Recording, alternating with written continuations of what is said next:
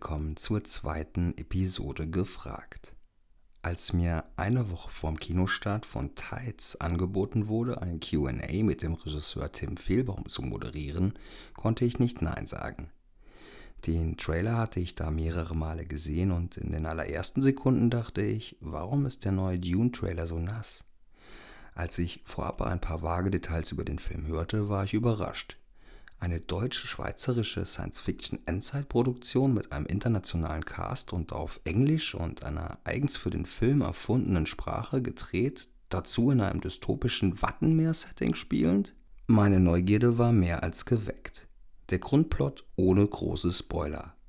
In einer nicht allzu fernen Zukunft kann die wegen Kriegen, Pandemien und Naturkatastrophen auf einen neuen Planeten namens Kepler 209 umgesiedelte Menschheit sich allmählich nicht mehr fortpflanzen Nachdem ein erstes Erkundungsteam in die alte Welt, ein schlammig nasses graubraunes Ödland, nicht mehr zurückkehrte, liegt es jetzt in der Verantwortung von Astronautin Blake, gespielt von Nora Arnessida, und ihrer Delegation, die alte Heimat zu erkunden.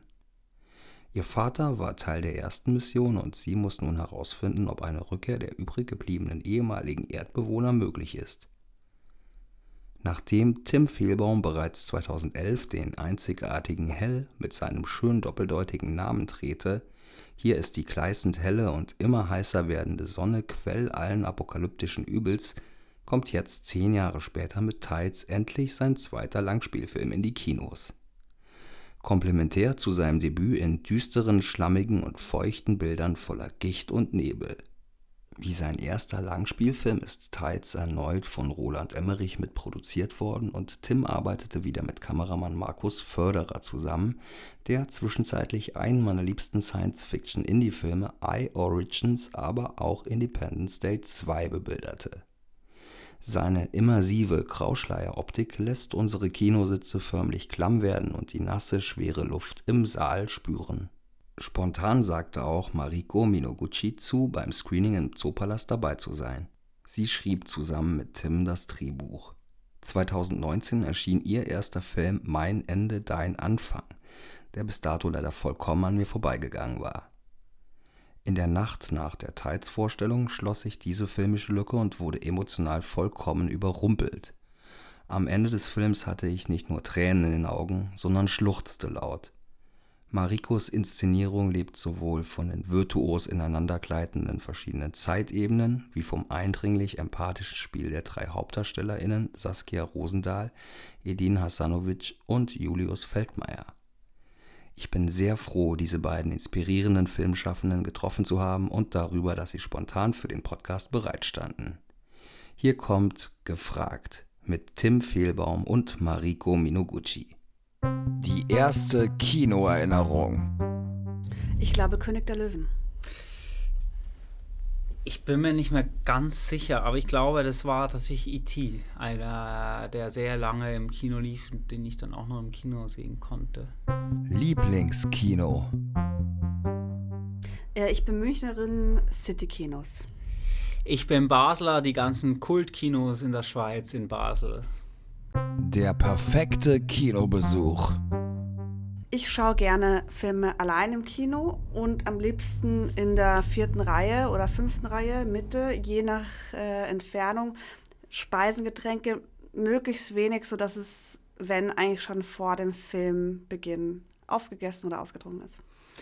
Ich würde auch sagen, dass ich finde, es ist besonders toll, das ist eigentlich lustig, weil man immer denkt, Kino, das ist etwas, was man so zusammen macht. Aber gerade alleine ins Kino zu gehen, finde ich etwas, ist ganz besonders, weil man so den Film nochmal anders wahrnimmt, weil, um jetzt ein bisschen vielleicht extrem gesprochen, man so fast das Gefühl hat, ach, der Film wurde jetzt nur für mich gemacht und ich gucke das gerade so an. Ähm, das hat eben, deshalb finde ich, ist es unterschätzt, alleine im Kino, in den Film im Kino zu sehen. Das ist nämlich echt cool. Perfekter Platz. Früher war ich immer, je weiter vorne, desto besser. Je älter ich werde, finde ich immer hinten, weiter hinten angenehmer. Ich finde, ich bin ein großer Fan davon, morgens ins Kino zu gehen. Ich liebe es. Ich habe mal Bernd Eichinger, wenn ich jetzt hier so ein bisschen Name-Dropping machen darf, hat mal gesagt, er findet, es gibt nichts Tolles, als morgens als erstes einen Kaffee und ins Kino zu gehen. Und das würde ich unterstreichen. Das wird dann auch gleich die Frage nach den Getränken beantworten. Kaffee. Die denkwürdigste Begegnung. also da würde ich jetzt einfach aus dem Film herausgesprochen tatsächlich sagen, für mich äh, ist Roland Emmerich, weil einfach zwei äh, meiner oder in dem Fall auch unseres Filmes äh, sehr unterstützt hast, hat. Und ich muss sagen, ich hatte dieses, äh, ich hatte vorher auf der Bühne gesprochen von den drei Tagen, wo der Roland im Schnittraum war. Und mich hat das, wenn du dich hier nach äh, eindrucksvoll gefragt wirst, das war, finde ich, so beeindruckend. Der kam es gab, er hat gesagt, wir treffen uns um neun im Schneiderraum. Er war zwei Minuten zu spät, hat geschrieben, I'm two minutes late. Und er kam, er war fünf nach neun, kein Smalltalk, nichts, hat sich sofort in, den Schneiderraum gesetzt, weil normalerweise wir trinken erstmal Cappuccinos und da wird getratscht und so weiter. Und er hat nur einfach bis um neun abends komplett fokussiert, ist einmal aufgestanden, um Toilette zu gehen und hat, glaube ich, ein halbes Glas Wasser getrunken an dem ganzen Tag. Und das fand ich so eine ein, beeindruckende Fokussierung äh, zur Sache. Äh, bei mir, ich würde aus ganz gegenteiligen Gründen äh, Thomas Webke nennen, ähm, der wiederum für mich sehr wichtige Filme meiner Jugend äh, produziert hat, der dann, den ich dann endlich irgendwann kennengelernt habe, der einfach immer daran interessiert war, mit jungen Talenten zusammenzuarbeiten, der einfach was Neues machen wollte, der sich nicht von irgendwie einem Filmbetrieb blind machen lässt und äh, der mich auch letztendlich in diesen Film äh, reingeholt hat. Was ich sonst machen würde. Also ich sage immer nur, ich wäre ich könnte gar nicht nichts mehr, was nichts mit Film zu tun hat, machen, sondern lieber dann, ich würde lieber als irgendeinen anderen Job, der irgendwie, was ist ich, ein Boss von irgendetwas sein oder irgendwie so, wäre ich lieber irgendwie halt eine andere Funktion beim Film, sei es beim Ton, ich find, bin total Tonfan, finde auch immer Angeln ein ganz toller Job, oder halt jemand, der Filme guckt beruflich und darüber schreibt oder so, also es müsste bei mir, nicht im Filmbereich, ist für mich unvorstellbar. Ja, es geht mir genauso. Also ich wüsste auch nicht, was sonst. Ich kann auch gar nichts anderes. Also ich könnte mir eben vorstellen, mehr Drehbuch zu schreiben oder zu produzieren oder so. Aber ich wüsste wirklich nicht, was sonst machen. Meine liebste Filmfigur. Da fange ich jetzt auch wieder an und zwar jetzt auch wieder auf Tides bezogen. Auch eine Figur, die für uns beim Schreiben oft Thema war, weil ich finde, es ist der größte Science-Fiction-Charakter, den es je gab. Wenn nicht überhaupt einer der größten Characters der Filmgeschichte und zwar Ripley aus Alien, gespielt von Sigourney Weaver. Da muss jetzt erstmal aber mitteilen. Und das kann ich bestätigen, dass die Mariko das auch findet. Wir haben sehr viel darüber geredet. Ich auch. Nee, mal überlegen, ach, es ist wahnsinnig schwierig. Meine liebste fiktive Figur. Ich meine, die Frage ist, deine liebste fiktive Figur, äh, da werde ich jetzt einfach so einen Geheimweg nehmen. Und zwar, äh, wir haben gestern ganz viel über Friends geredet. Ah, cool. äh, deswegen ähm, würde ich jetzt einfach mal sagen, alle Friends-Leute. Und wenn ich mich entscheiden muss, würde ich heute, aber nur heute sagen, Ross. Oh, wow, okay. Morgen würde ich jemand anderen vielleicht sagen. Ja, das finde ich auch eine sehr gute Wahl. Ah ja, klar. Das finde ich auch eine sehr gute Wahl. Die skurrile Kinoerfahrung.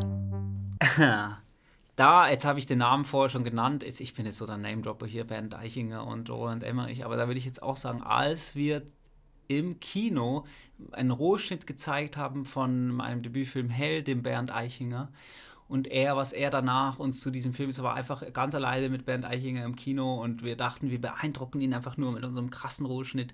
Und er hat danach sehr zu Recht gesagt, ja, ihr habt da was total Interessantes, aber uns dann ganz klare Ansagen gemacht, was noch nicht stimmt. Und er hat recht behalten mit den Sachen, die wir dann auch umgesetzt haben. Das war äh, für mich bis heute unvergesslich, wie er da so vorne saß und sich den Film angeguckt hat. Also ich habe letztes jetzt leider nicht so eine coole Story auf Lager. ich weiß auch nicht, ob ich jemals was Skurriles in einem Kino erlebt habe, ehrlich gesagt. Ähm, ich, nee, ehrlich gesagt fällt mir da nichts ein. Also die, es war toll, also ein einziges Mal habe ich gern meinen Film geguckt und das war bei der Premiere. Traumfilm. Ich muss, und das ist jetzt wirklich kein Kitsch, sondern es kommt von Herzen, ich finde die Traumkonstellation, was hinter der Kamera angeht, von allen Departments, war bei mir bei Tides und auch inklusive der Mariko, die hier wieder neben mir sitzt. Mariko macht jetzt zurecht, fokussiert sich auf ihre eigenen Filme als äh, auf das Schreiben von anderen Projekten. Aber wenn in, in nur eine ähnlichen, das mein Ziel ist, dann nächste Film wieder ähnlich in dieser Konstellation zu machen und äh, das wäre großartig. Also ich würde da ähm, zustimmen. Ich fand auch da wirklich die Konstellation super. Es ist auch alles Leute, die wirklich enge Freunde sind. Und ähm, wir haben in der Vorbereitung gab es auch mal eine Phase, wo wir alle zusammen gewohnt haben. Da waren wir auf Motivtour und dann sind Tim, Thomas, der Produzent, und Markus, der Kameramann und ich alle zusammen nach Hause zu Thomas gefahren, weil wir alle da gewohnt haben. Und es ist, also ich würde es auch erweitern, weil auch selbst wenn jetzt ich eigene Regieprojekte mache, eben Tim hat mich total unterstützt bei meinem Film, da haben wir auch in der Zeit irgendwie zusammen gewohnt und hat bei mir zweite Kamera gemacht. Wir haben denselben Produzenten. Es ist irgendwie eine große Familie, die sich sehr unterstützt gegenseitig. Und ich glaube, dass wir, egal in welcher Funktion, uns noch sehr, sehr lange begleiten werden.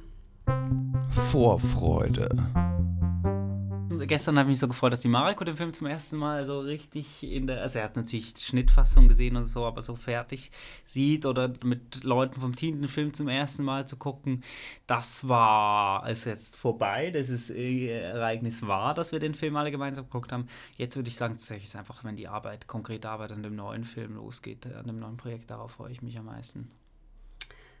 Ja, ich freue mich auch am meisten eigentlich auf den Moment. Ich bin auch so am Entwickeln und Schreiben, aber ich würde sagen, ich habe noch nicht so das Problem geknackt und ich freue mich auf den Moment, wo dann irgendwie diese Ideen zu einer Geschichte werden. Ganz herzlichen Dank an Mariko und Tim für die Teilnahme am Podcast und ich wünsche einen erfolgreichen Kinostart. Tides ist ab jetzt in den Kinos zu sehen. Und vielen Dank natürlich an alle, die bis hierhin zugehört haben. Ich wünsche euch noch einen schönen Abend, eine schöne gute Nacht, einen schönen guten Tag, eine schöne Fahrt und bis zum nächsten Mal. Ciao.